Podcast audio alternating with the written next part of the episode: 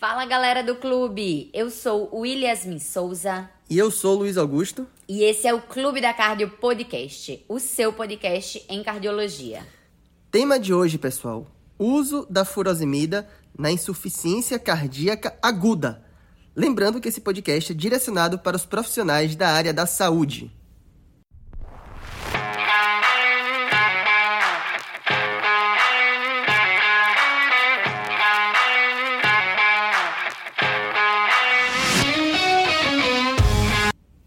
Galera, quero aproveitar e já avisar que em breve, no dia 4 de julho, abrirá a pré-venda do Safer. O que é o Safer?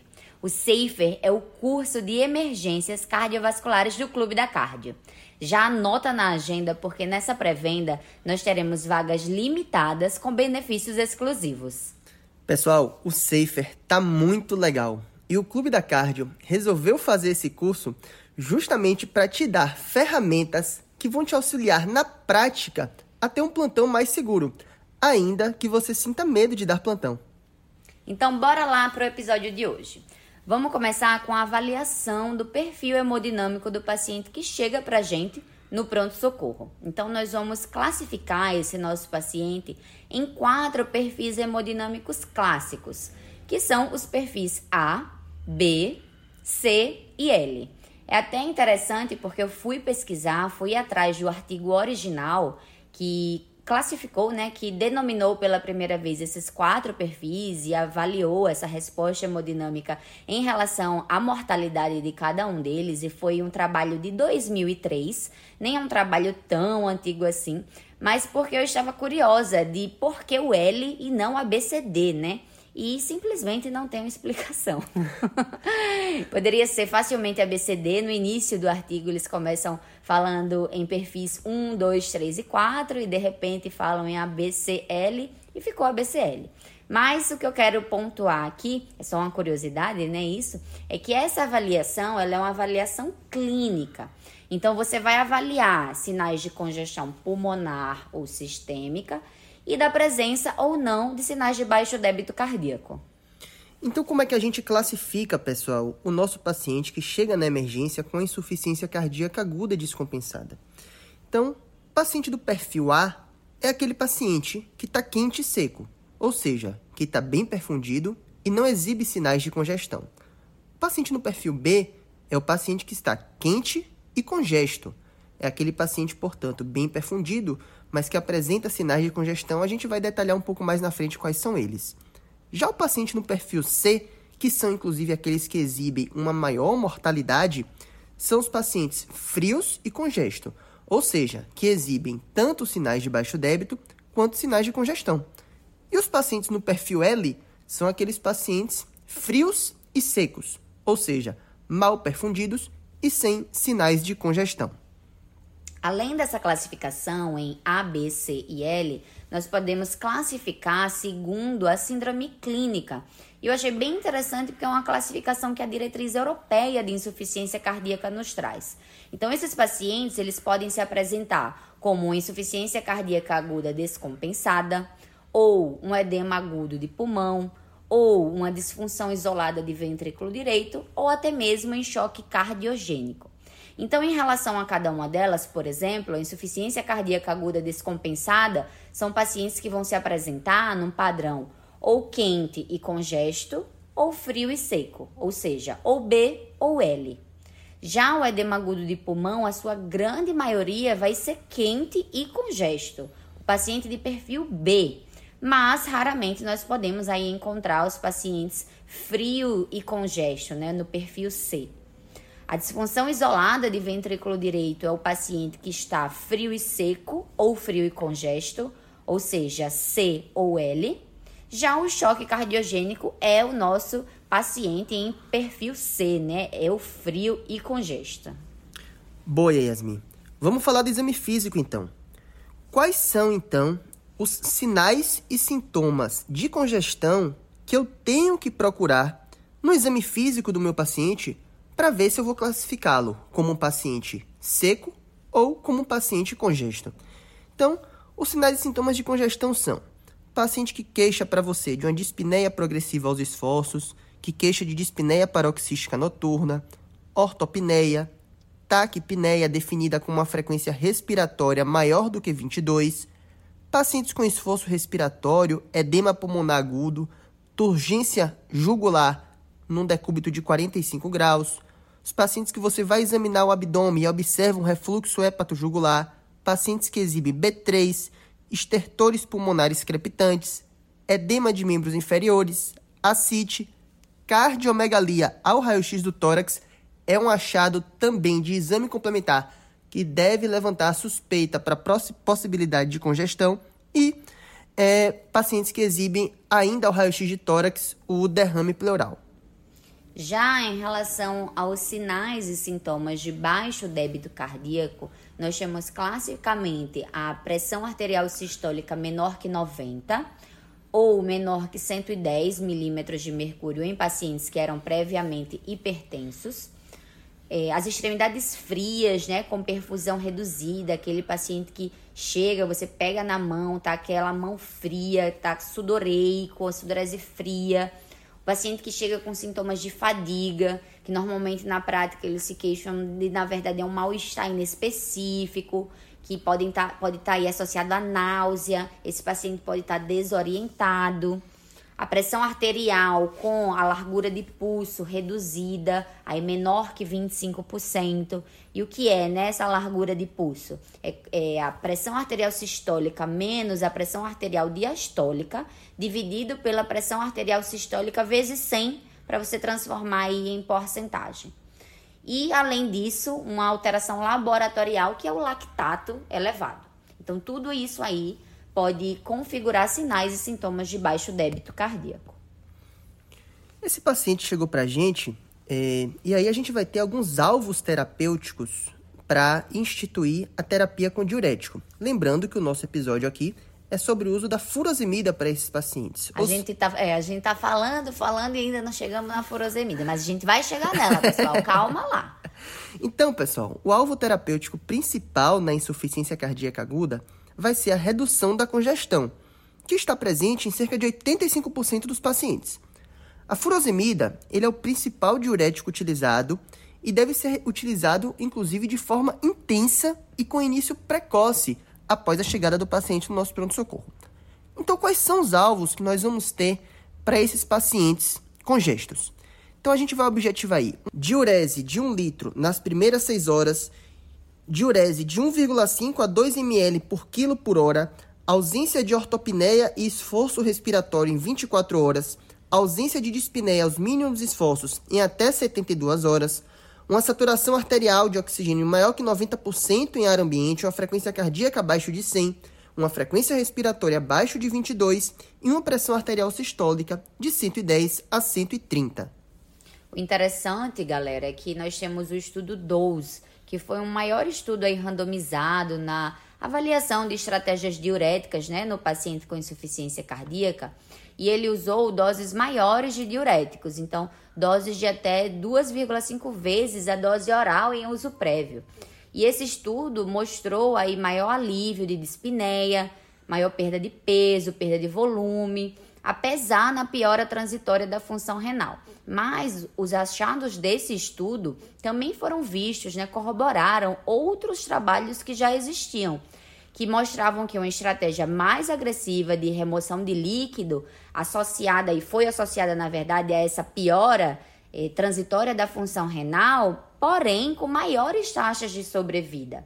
Ou seja, esse paciente, ele vai ter sim uma piora transitória da função renal. É esperado. Porque como o Luiz já falou, o nosso grande objetivo é reduzir, é melhorar a congestão. A gente só tem que se atentar que se essa piora da função renal for acontecer né, na vigência de congestão persistente ou uma deteriorização clínica, aí sim deve chamar a nossa atenção. Mas se não, ela é esperada, tá? Então, bora lá discutir como que a gente faz na prática clínica, né?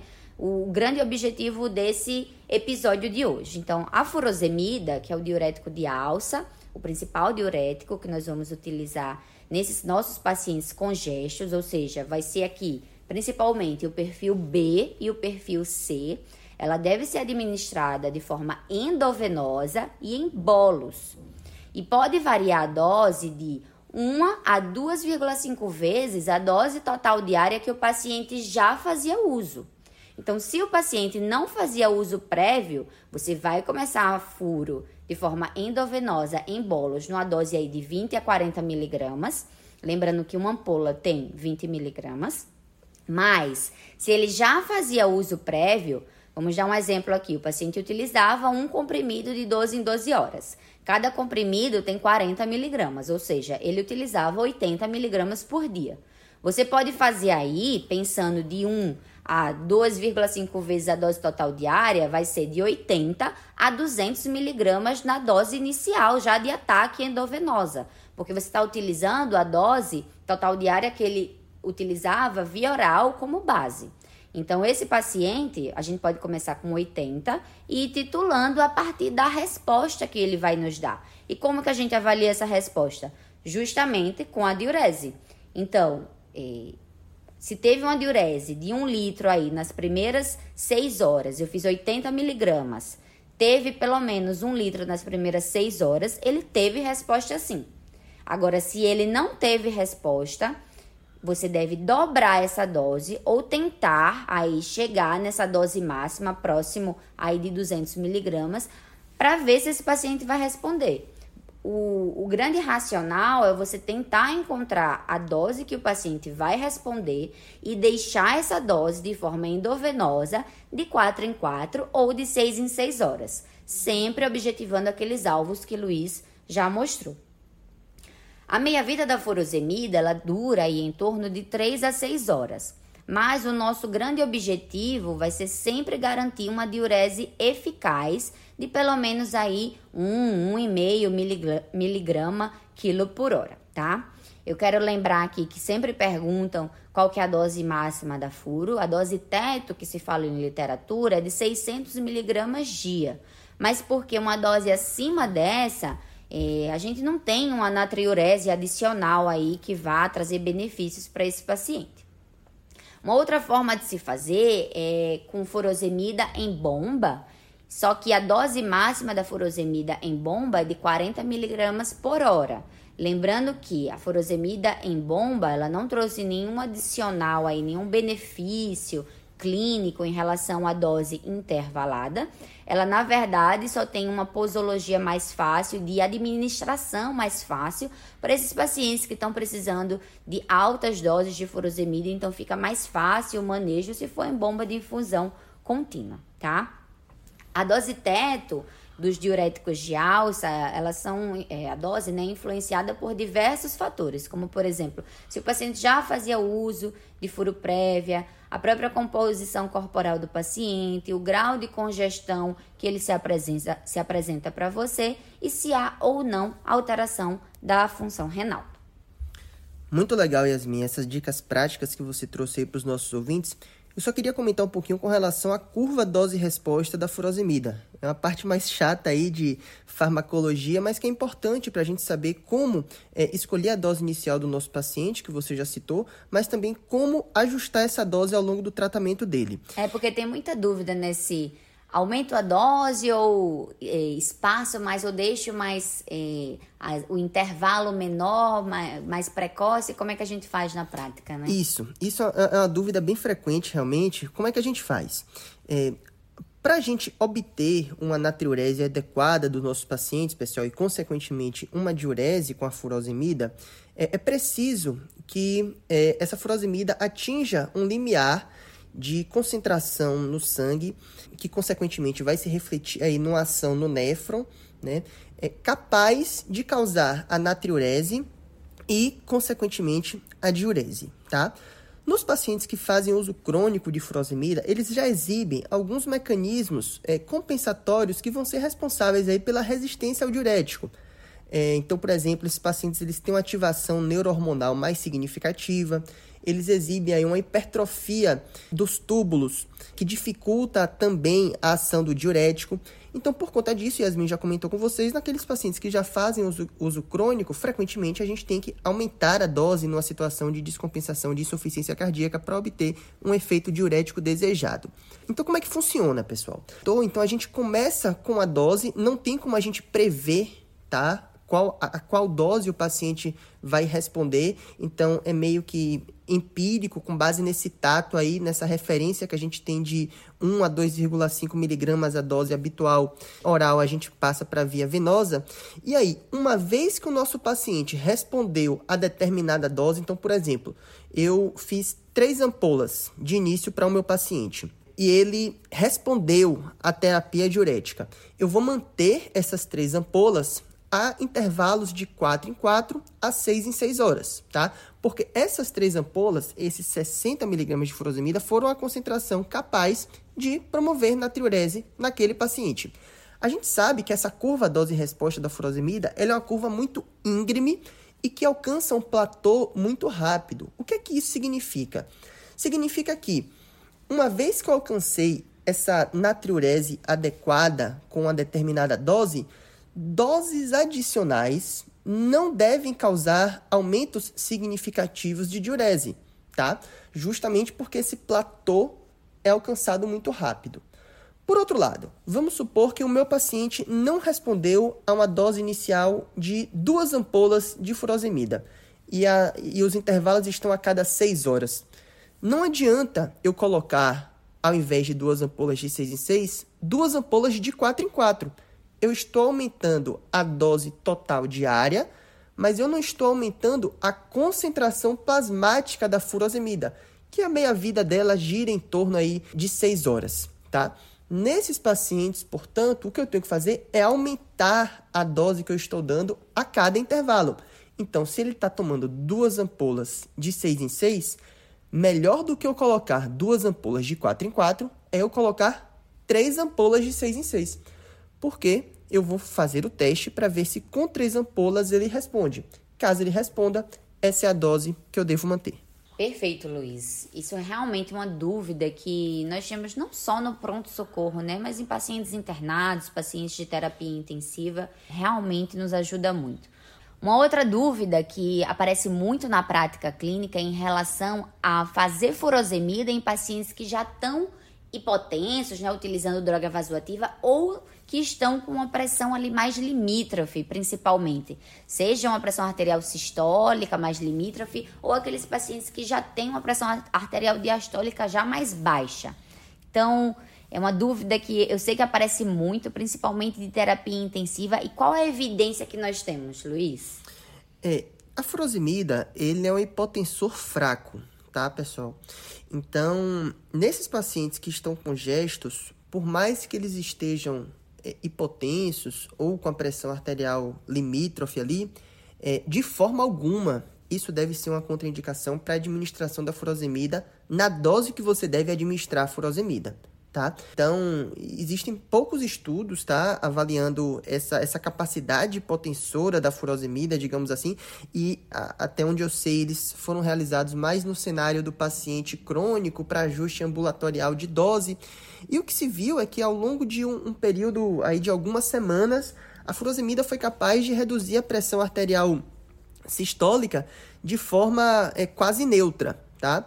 No paciente agudo, em que um dos grandes alvos do nosso tratamento é a redução da congestão, então a gente aqui foi uma das primeiras informações que a gente passou no início desse nosso episódio, que o principal alvo terapêutico do paciente com insuficiência cardíaca aguda descompensada é o alívio da congestão, até porque 85% dos pacientes exibem essa essa alteração no seu exame físico durante no momento da admissão, a gente deve sim perseguir esse alvo a todo custo de alívio da congestão, ainda que o paciente esteja hipotenso, com a PA limítrofe, até porque a furosemida não tem uma capacidade tão significativa assim de abaixar a pressão. Então, resumo da ópera: não tenha medo de usar furosemida no paciente que está hipotenso. Perfeito. Para finalizar, eu quero trazer mais duas mensagens bem importantes. A primeira é que esse paciente ele tem que ser reavaliado com uma frequência que todo paciente crítico precisa. Então, o que eu quero dizer com isso, né? É um paciente que ele, na hora da admissão, o, o, a sua volemia, ele, ela tem que ser avaliada e a terapêutica ela tem que ser instituída o quanto antes. Então, se você identifica o paciente com gesto, você tem que tomar uma medida terapêutica o quanto antes para isso. E a reavaliação, ela se faz necessária de uma forma muito breve. Então, o débito urinário e todos os outros sinais e sintomas de congestão, eles devem ser reavaliados periodicamente para você é, repensar se a sua terapêutica precisa de ajuste ou não. A gente está aqui enfocando na furosemida, mas se o paciente ele não responde às suas medidas iniciais é, é, pra, da, da, dose da furosemida que você tentou, né, como a gente explicou aqui, é um paciente que já tem, por exemplo, é usuário crônico e já tem aí uma resistência ao diurético de alça, você vai ter que se armar de outras ferramentas, como por exemplo o bloqueio sequencial do néfron, albumina, solução salina, dentre outras é, ferramentas que nós temos que eh, não foi objetivo do podcast de hoje, mas que é um paciente que dentro de 12 horas, se ele não teve uma melhora expressiva da congestão, ele provavelmente vai precisar de terapia substitutiva renal e você não pode perder o time da indicação porque piora a mortalidade.